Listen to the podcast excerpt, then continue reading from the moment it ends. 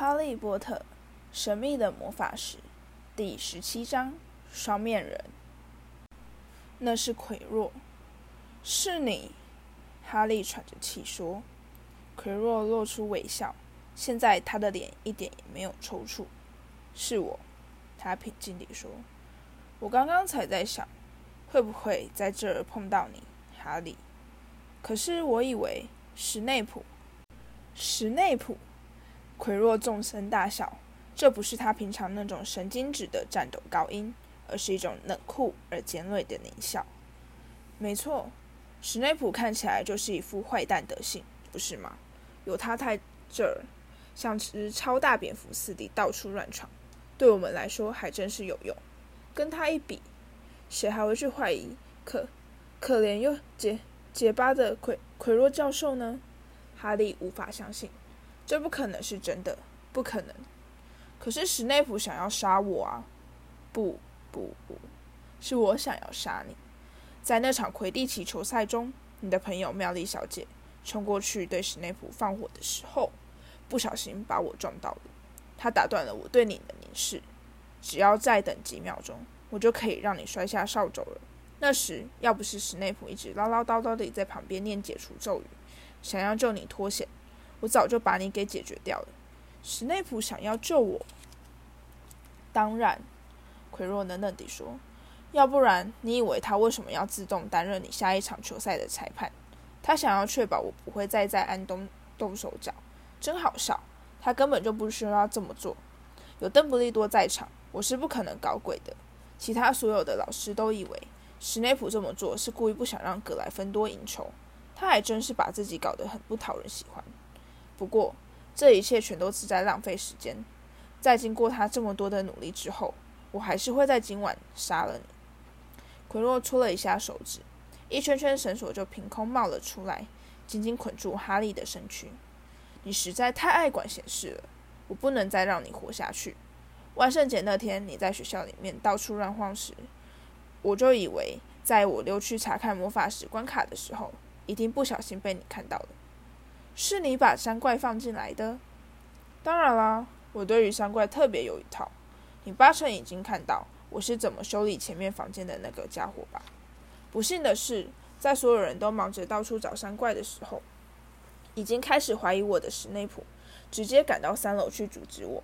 结果，不仅我的山怪没把你给打死，甚至连那只三头狗也没把史内普的腿给咬断。现在先不要说话，哈利。我需要好好检查一下这面有趣的镜子。直到此时，哈利才察觉到奎若背后是什么东西。那是伊洛斯镜。这面镜子是找到魔法石的重要关键。奎若喃喃说道，伸手沿着镜框轻轻敲了一圈。也只有邓布利多才能拿出这样的东西。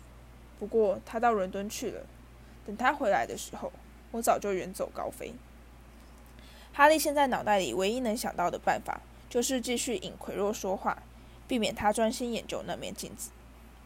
我在森林里看到你和史内普，他不假思索地冲口而出。是的，奎若漫不经心地说。他绕到镜子后面去检查。那时他已经知道我的意图，只是想要查明我究竟进行到什么地步。他早就在怀疑我了，他想要吓我。他以为自己有多大的能耐，他不知道。我有伏地魔做我的靠山。奎若走回到镜子正前方，满脸渴望地凝视镜中的影像。我看到了魔法石，我正要把它献给我的主人。可是它究竟在哪儿呢？哈利努力想要挣脱身上的绳索，结果却缠得越来越紧。他必须想办法让奎若分心，绝对不能让他全神贯注地研究下去。可是史内普好像一直都很讨厌我。哦，他是讨厌你没错，奎若随口回答。天哪，当然是这样啦！他以前在霍格华兹念书的时候，跟你父亲是同学，难道你不晓得吗？他们两个是死对头。不过他可从来没希望你死掉。几天前我听到你在哭，我还以为是史内普在恐吓你。奎若脸上首次出现一丝恐惧的痉挛。有的时候，他说。我发现自己很难去遵行我主人的指令。他是一位伟大的巫师，而我是这么软弱。你的意思是，那时候他也同样在那间教室里面？哈利屏息问道。不论我走到哪里，他都跟我在一起。奎若平静地表示：“我是在环游世界的途中遇到他的。那时我还是个愚蠢的年轻人，脑袋里充满了善恶是非之类的荒谬观念。伏地魔让我认清自己的错误。世上并没有善与恶，有的只是权力，还有那些软弱的无法认清这一点的庸碌之辈。从那时候开始，我就一直忠心追随他，但是我却经常令他失望。他不得不对我非常严厉。”奎若突然打了个哆嗦。他不轻易原谅错误。我没办法从古灵阁偷走石头，这件事真的让他非常不高兴。他惩罚我，决定要就近监视我的一举一动。奎若的声音渐渐沉了下来。哈利回想起他前往斜角巷采购的情形。他怎么会这么笨？他就是在那一天遇到了奎若，而且还跟他在破釜酒吧里握过手呢。奎若低声咒骂：“我不明白。”难道石头是藏在镜子里吗？我该不该把它打破？哈利脑袋里飞快地转着各种念头。我现在心里最想要的，他想着，就是赶在奎若之前先找到魔法石。所以，如果望着镜子，我应该可以看到自己找到石头的画面。这表示我就可以看到它藏在什么地方了。但我该怎么做，才能在不被奎若发现的情况下，静下心来凝视镜子？他慢慢往左边移动，想要趁奎若不注意的时候偷偷挪到镜子前面。可是他脚踝上的绳索实在缠得太紧，因此他不小心绊了一跤，倒在地上。奎若并不理他，仍在喃喃自语：“这面镜子究竟有什么功能？应该怎么去使用它？帮助我吧，主人。”哈利惊骇莫名地听到另一个嗓音出声回答。而且这个声音似乎就是从奎若自己身上发出来的。利用那个男孩，利用那个男孩。奎若转向哈利：“没错，哈利，过来吧。”他拍了一下手，哈利身上的绳索应声掉落，他慢慢站了起来。“过来。”奎若说，“看着镜子，把你看到的告诉我。”哈利朝奎若走去。“我一定要说谎。”他孤注一掷地想着，“我要看着镜子。”随便瞎掰一些谎话告诉他，就这么办。奎若紧贴在他的背后，哈利闻到一股古怪的气味，那似乎是从奎若的头巾里发出来的。他闭上眼睛，走到镜子前面，再把眼睛张开。一开始，他看见的是自己的印象，面无血色，显得十分害怕。过了一会儿，镜子里的印象就对他露出微笑。他把手伸进口袋，掏出一颗血红色的石头。他眨一眨眼，把石头放回口袋。他在这么做的时候，哈利感到有一个沉甸甸的东西落入了他真正的口袋。由于某种不可解、令人难以置信的原因，他已经得到了魔法石。怎样？奎若焦急地询问：“你看到了什么？”哈利鼓起勇气：“我看到我自己在跟邓布利多握手。”他信口捏造：“我，我替格莱芬多赢得了学院杯冠军。”奎若又气得咒骂起来：“走开！”他说。哈利移到旁边，清楚地感觉到魔法石紧贴着自己的大腿。他敢不敢现在就带着他开溜？但是走不到，他耳边就响起一声高亢尖锐的叫声，而奎若的嘴唇根本就没有动。他说谎！他说谎！哈利，回来！奎若喊道：“跟我说实话，你到底看到了什么？”那个高亢的声音再度响起。让我跟他谈谈，面对面谈清楚。主人，你的力量还没有恢复啊？这点力量还是有的，我可以应付。哈利觉得自己似乎已被魔鬼网紧紧缠住，他浑身上下完全无法动弹，他已经吓呆了，在茫然失措中望着奎若举起手来，慢慢解开头巾。这究竟是怎么回事？头巾落到地上，失去了头巾。奎若的头看起来小得诡异，然后很慢很慢的，他在原地转过身来。哈利想要尖叫，却一点声音也发不出来。在原本应该是奎若后脑勺的地方，有着一张面孔。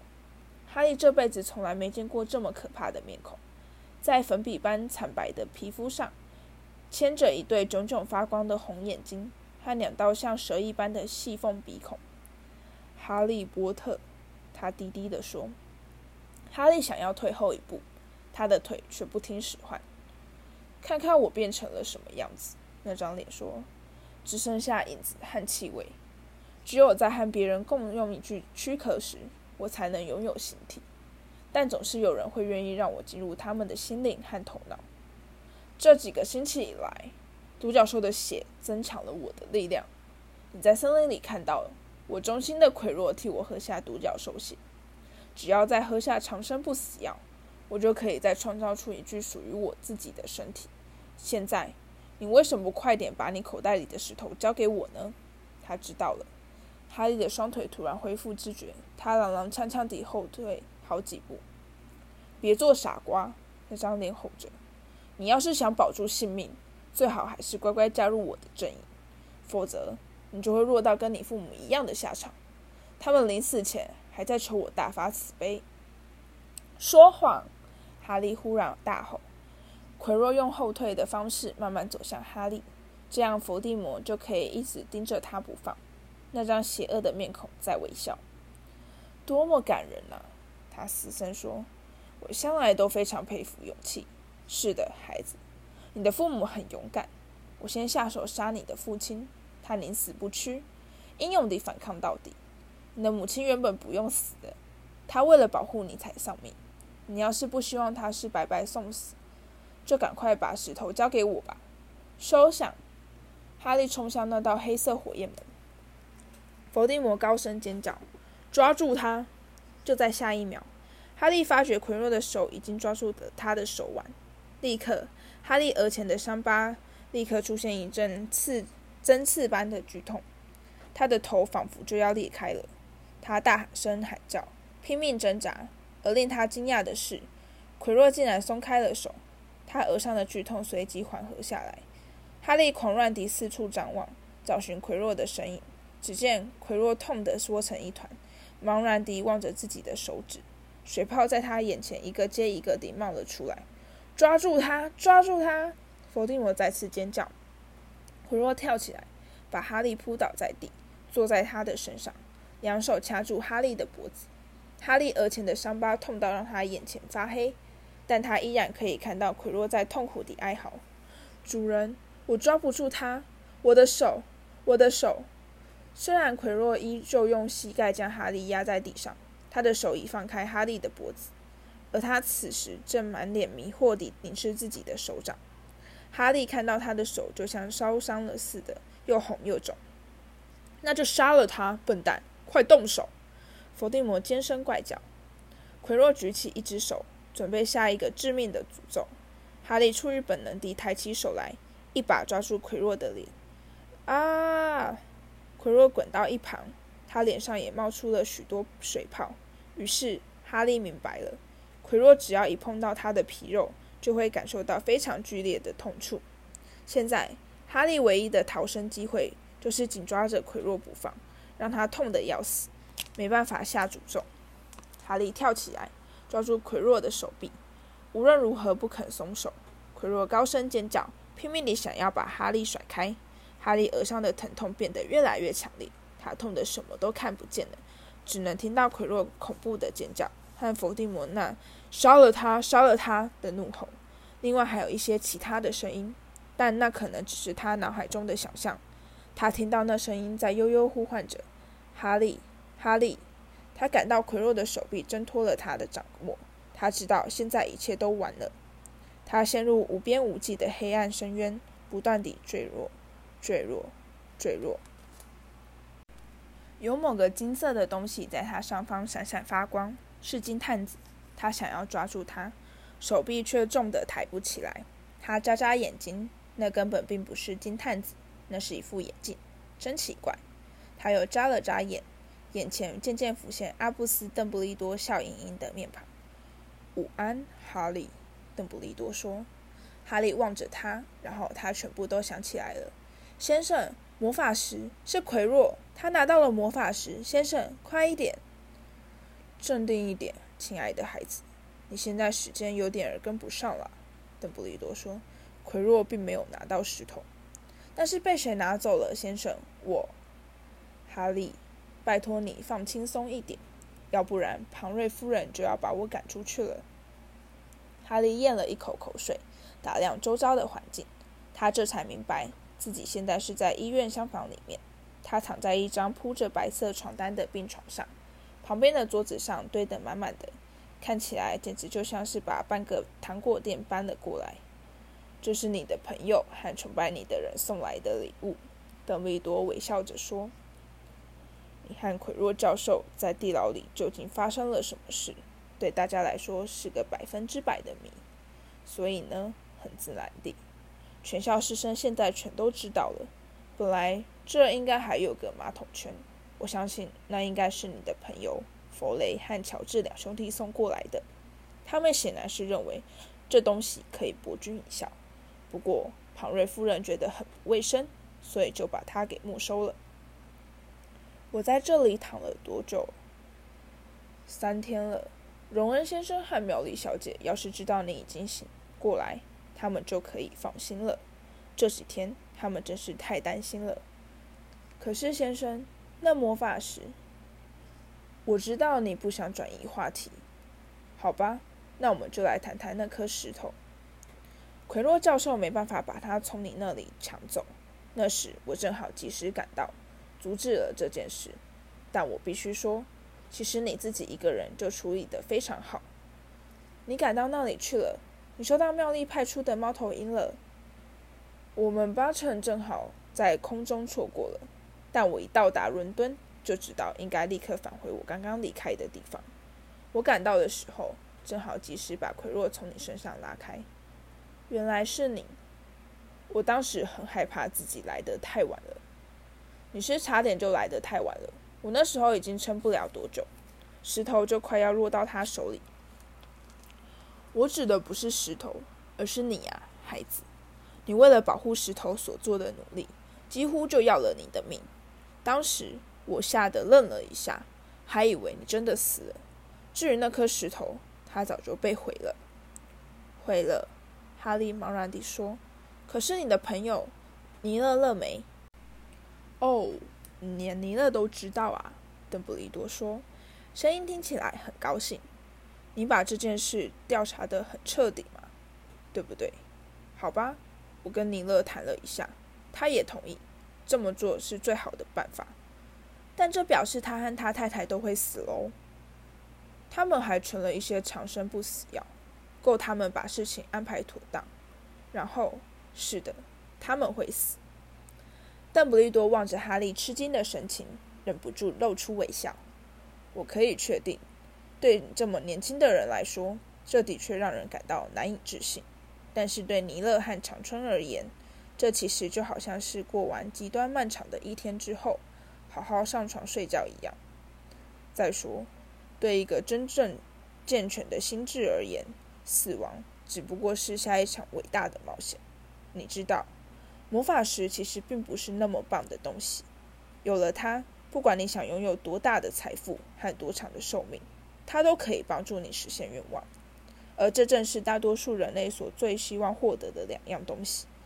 但问题是，人类偏偏就是喜欢选择那些对自己最没好处的东西。哈利躺在床上，完全说不出话来。邓布利多愉快地哼着小曲，自得其乐地对着天花板微笑。先生，哈利说：“我刚刚在想，先生，就算魔法师已经没用了，但伏地，我是说那个人，叫他伏地魔。哈利，你要记住，永远都要使用事物的。”正确称呼对于名称的恐惧，会更强化对于事物本身的恐惧。是的，先生。嗯，伏地魔是不是还会找其他方法再回来？我是说，他还没死吧？是不是？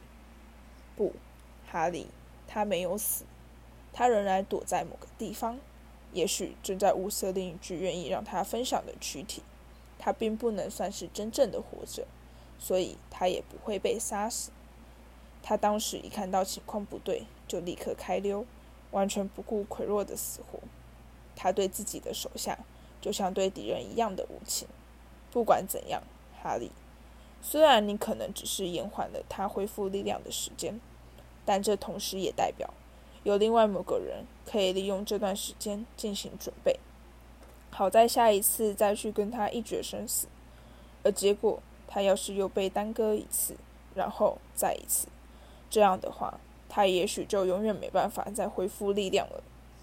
哈利点头，才点了一下，就立刻打住，因为这使他的头痛得要命。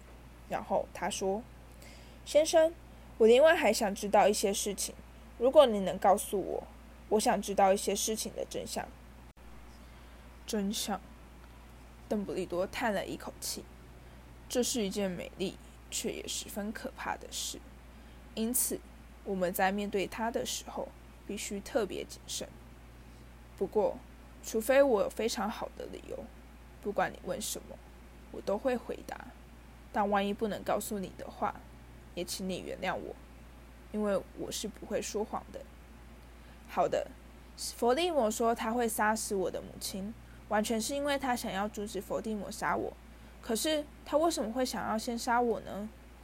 这次邓布利多深深叹了一口气。天哪！你问我的第一件事，我就没办法回答你。不是今天，不是现在，你总有一天会明白的。现在先忘了这件事吧，哈利。等到你长大一点，我知道你很讨厌听到这样的话。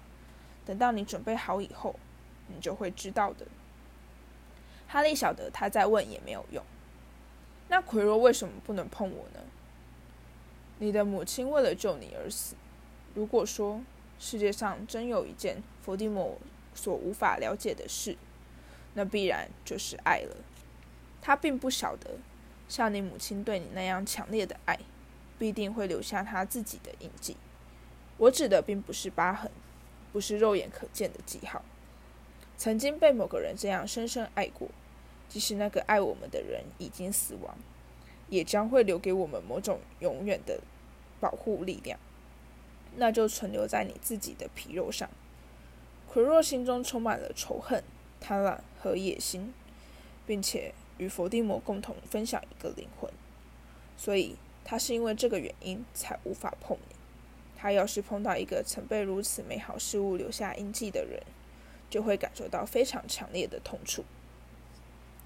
邓布利多现在突然对一只站在外面窗台上的鸟儿产生非常强烈的兴趣，这使得哈利有时间用床单把眼泪擦干。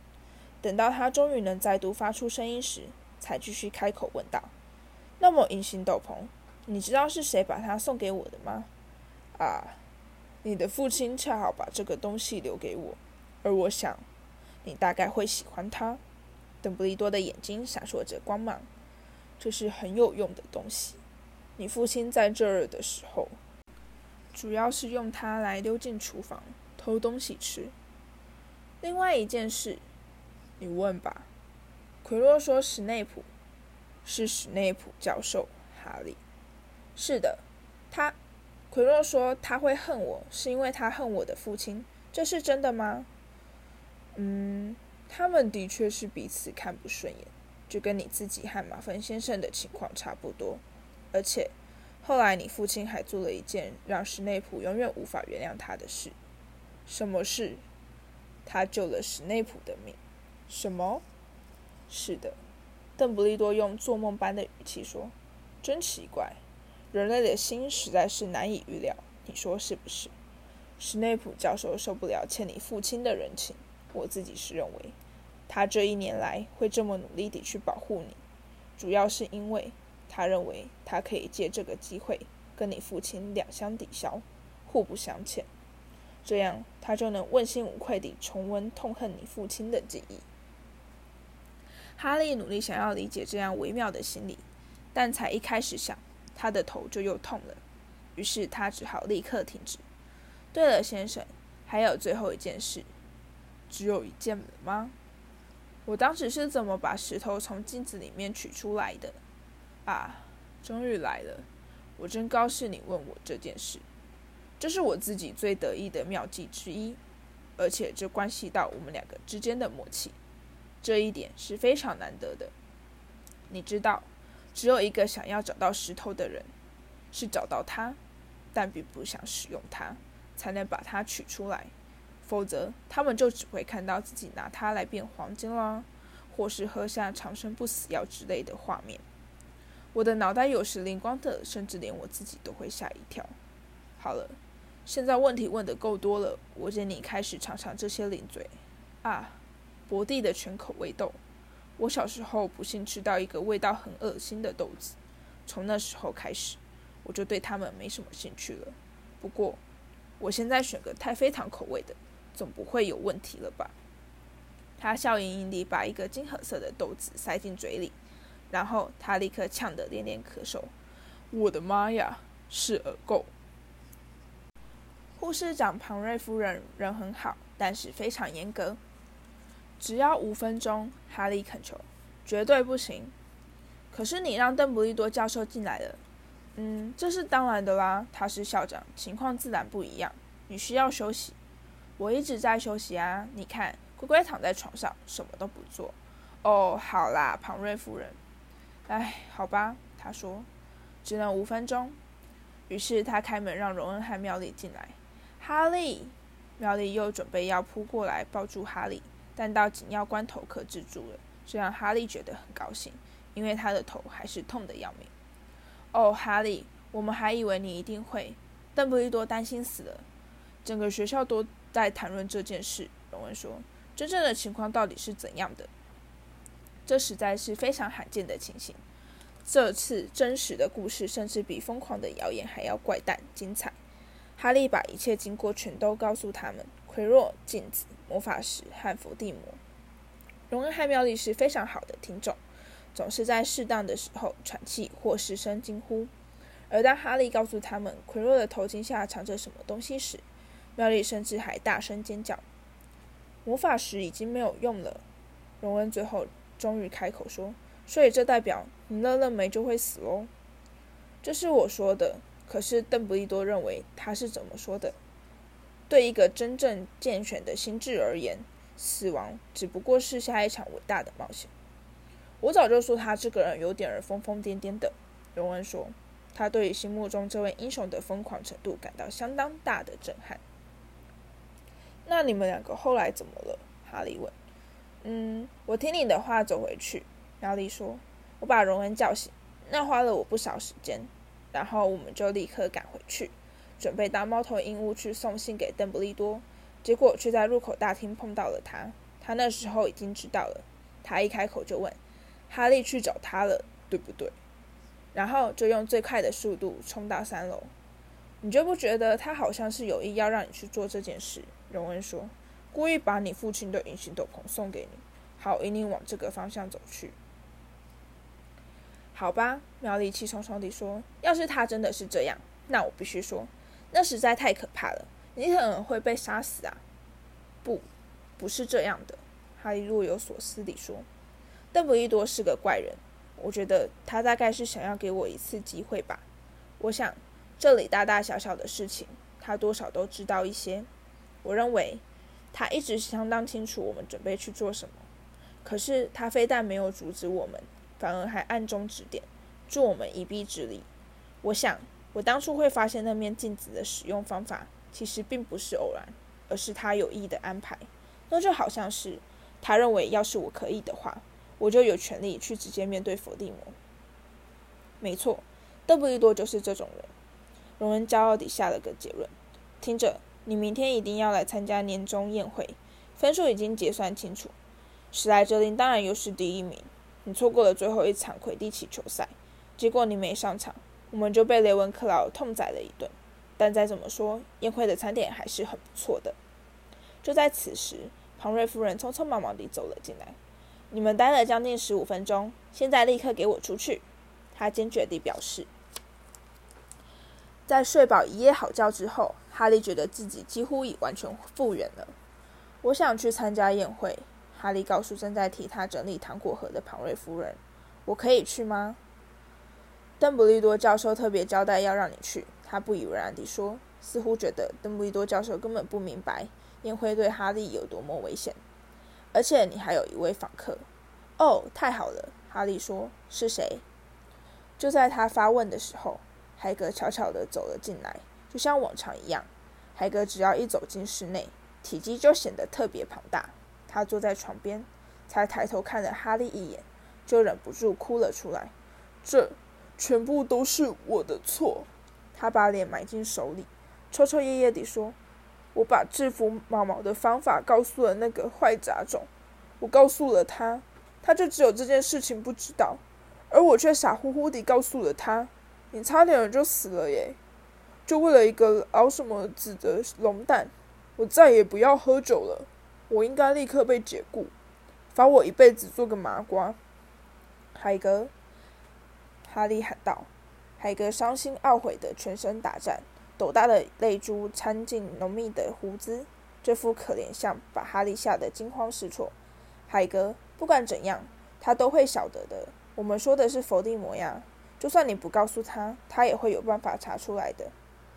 你差点就死了，海格哭着说，而且拜托你不要说那个名字。伏地魔！哈利大吼，把海格吓得连哭都忘了。我亲眼见过他。在他面前，我也是这样直呼他的名字。拜托你高兴一点好不好，海格？我们保住了魔法石，诶，他已经毁了，他没办法利用它了。吃个巧克力蛙吧，我这有一大堆。海格用手臂擦擦鼻子，说：“这倒提醒了我，我有礼物要送你。该不会是臭鼬三明治吧？”哈利担心地问。海格终于发出一阵微弱的笑声：“不是啊。”昨天邓布利多特别放了我一天的假，好来整理这个东西。当然，他其实应该朝我犹豫才对。别说这些了，这个给你。那看起来是一本漂亮的平面书。哈利好奇地翻开，里面全部都是巫师的照片，而在每一页上对他微笑挥手的人物，正是他自己的父母亲。我派猫头鹰去找你父亲所有的老同学，请他们提供照片。我晓得你连一张也没有。还喜欢吧？哈利说不出话来。海格完全了解。那天晚上，哈利独自下楼去参加年终宴会。刚才庞瑞夫人的大惊小怪让他耽搁了不少时间。他坚持要替他做最后一次的健康检查，因此在他到达餐厅时，里面几乎已全坐满了。室内的装饰是采用代表史莱哲林的绿色和银色。以示庆祝史莱哲林连续第七次赢得学院冠军。主要餐桌背后的墙上挂着一面史莱哲林蛇的巨大旗帜。哈利踏进餐厅时，室内忽然一静，然后全体又不约而同地开始大声喧哗。他悄悄溜到格莱芬多的餐桌，坐在荣恩和妙丽中间，假装没注意到那些站起来看他的人群。幸运的是，没过多久。邓布利多就走了进来，室内的喧哗立刻沉寂下来。又过了一年，邓布利多愉悦地说：“在大家开怀大嚼我们的美味餐大餐前，必须先劳驾各位听听我这老头子的唠叨废话。这是多精彩的一年啊！希望现在各位的脑袋比刚来的时候满了一些。接下来会有一整个夏天的时间。”可以让大家在下学期开始之前，好好再把脑袋给腾空。现在呢，就我所知，我们必须先举行学院杯的颁奖典礼。目前的分数是这样的：第四名，格莱芬多，成绩是三百一十二分；第三名，赫夫帕夫，三百五十二分；雷文克劳获得四百二十六分。而史莱哲林的分数是四百七十二分。史莱哲林的餐桌爆发出一阵惊天动地的欢呼和跺脚声。哈利看到马粪正在用他的酒杯用力敲桌子，而这实在是一幅令人作呕的画面。好了好了，你们的确是表现得很不错，史莱哲林。邓布利多说。不过最近发生的事情同样也必须列入计算。室内马上变得非常安静，史莱哲林学生们脸上的笑容也暗淡了许多。嗯哼，邓布利多说：“我这儿有些最后的分数需要进行分配，让我看看。没错，第一项，荣恩·卫斯理先生。荣恩的脸羞得涨成了紫色，他看起来活像是一根晒干的红萝卜。他下了霍格华兹多年来最精彩的一盘棋。”我要为此奖赏格莱芬多学院五十分。格莱芬多的欢呼声几乎快把魔法天花板给掀翻了，上面的星星似乎全都在晃动。在吵闹声中，仍可听到派西正得意洋洋地告诉其他级长：“我的弟弟，你知道吧？我最小的弟弟顺利通过了麦教授的巨人旗关卡。”最后，室内终于再度安静下来。第二项，妙丽格兰杰小姐，她在面对烈火门时，冷静地运用逻辑脱困，因此。我要再奖赏格莱芬多五十分。妙丽把脸埋进臂弯，哈利猜想他大概是在偷偷哭泣。格莱芬多学生兴奋至极，忘形地在餐桌边跳上跳下。他们的分数整整提高了一百分。第三项，哈利波特先生，邓布利多说，餐厅立刻陷入一片死寂。由于他展现出纯真的豪情与惊人的勇气。我要再赏给格莱芬多六十分。欢呼声震耳欲聋。那些善于心算的人在把嗓子喊哑的同时，也立刻计算出他们目前的分数是四百七十二分，跟史莱哲林的分数完全相同。他们的成绩已逼近学院杯冠军。如果邓布利多再多给哈利一分就好了。邓布利多举起一只手，餐厅内渐渐安静下来。勇气有很多种。邓布利多微笑着说：“我们需要非常大的勇气，才能站起来反抗我们的敌人。但要反抗我们的朋友，同样也需要非凡的勇气才能做到。因此，我要为奈威·隆巴顿先生的表现，再奖赏给格莱芬多十分。站在餐厅外的人大概会以为里面有东西突然爆炸，因为格莱芬多餐桌所发出的声音实在是太吓人了。”哈利、荣恩和妙丽跳起来，大声欢呼，而惊得脸色发白的奈威却被一大堆抢着要拥抱他的人潮给淹没。他过去从来没替格莱芬多赢过一分。哈利一面欢呼，一面用手肘轻轻顶了荣恩一下，举手指着马粪。他的表情看起来简直比中了全身捆咒还要惊慌呆滞。这表示邓布利多必须用吼的才能盖过如雷的掌鼓掌声。因为现在，甚至连雷文克劳和赫夫帕夫的学生们也开始加入，和格莱芬多一同庆祝史莱哲林的落败。我们必须要把这儿的装饰改一下。他拍拍手，刹那间，绿色的垂饰就转变成猩红色，而银色也变成了金色。巨大的史莱哲林蛇迅速消失，一头高大的格莱芬多狮取代了原先的位置。史内普脸上挂了个硬挤出来的可怕笑容。跟麦教授握手道贺，史内普迎向哈利的视线，而哈利立刻知道，史内普对他的看法并没有丝毫改变。但是哈利对这一点都不担心，对他来说，这仿佛代表着明年的生活将会完全恢复正常，或者应该说，恢复成霍格华兹所谓的常态。这是哈利这辈子最棒的一个晚上，甚至比赢得魁地奇球赛，或是圣诞节，或是打倒山怪的时候还要棒。他将永远、永远不会忘记这个夜晚。哈利几乎忘了还有考试成绩尚未揭晓，那个重要的日子终于来临了。他们惊喜地发现，他和荣两荣恩两人都得到很好的成绩，而妙丽呢，自然是当年的榜首，甚至连那位都以低分略过。他优异的药草学分数又弥补了他魔药学的悲惨成绩。他们原本希望那个愚蠢程度和卑鄙个性不相上下的高人。会在成绩揭晓后被赶出校门，但是他同样也顺利通过考试，这让他们觉得稍稍有些美中不足。但就像荣恩所说的，人生本来就不可能事事如意。突然之间，他们的衣橱就空了，行李箱也打包妥当，而那位的蟾蜍被人发现堵在厕所的一个角落。学生们每人都收到一张通知，警告他们不得在假期中使用魔法。我只希望他们会忘了这个。弗雷卫斯理闷闷不乐地说：“海格前来带领他们登上越过湖泊的船队。他们坐上霍格华兹特快车，一路快乐地聊天谈笑，望着窗外的乡村变得越来越清脆且井然有序，嘴里含着薄地的全口味豆，看着火车疾驰驶过一个又一个的麻瓜城镇，脱下他们的巫师长袍，换上夹克和大衣，最后终于抵达王十字车站的九又四分之三月台。他们必须多花一些时间，才能让所有人顺利走出月台。一个干巴巴的老警卫守在售票口，一次只允许两或三个人通过，这样才不会因为所有人突然一起从墙上蹦出来而惊动了那些麻瓜。你们今年夏天一定要到我家里来玩，荣恩说。你们两个，我会派猫头鹰去找你们。谢谢，哈利说。我非常需要一些可以期待的事情。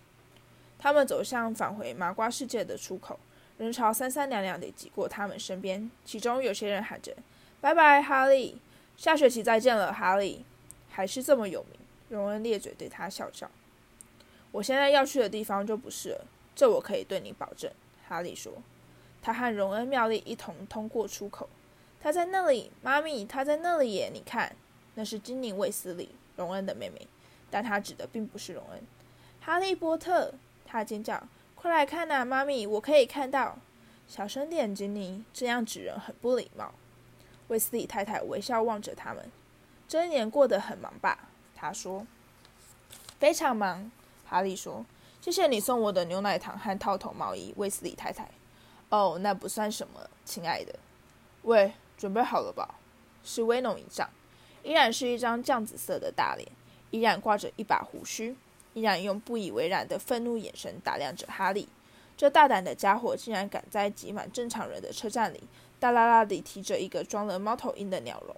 佩妮阿姨和达利站在他的背后，露出一副只要看到哈利就吓得半死的窝囊德性。你们应该就是哈利的家人喽，威斯理太太说。可以这么说，威诺姨丈说。快点，小子，我们可没一整天的时间来等你。他掉头就走，哈利驻足不前。决定先留下来跟荣恩和苗丽做最后的道别。那就暑假过后再见了。祝你有一个呃一个美好的假期，苗丽说。但在见过威农一仗之后，发现世上竟然有这么讨厌的人，他对这句祝福显然也变得没什么把握了。哦，我会的，哈利说。他们惊讶地看到他的脸上竟然绽开了一个笑容。他们并不晓得我们在家里不准使用魔法。这个暑假，我和达利可有得乐了。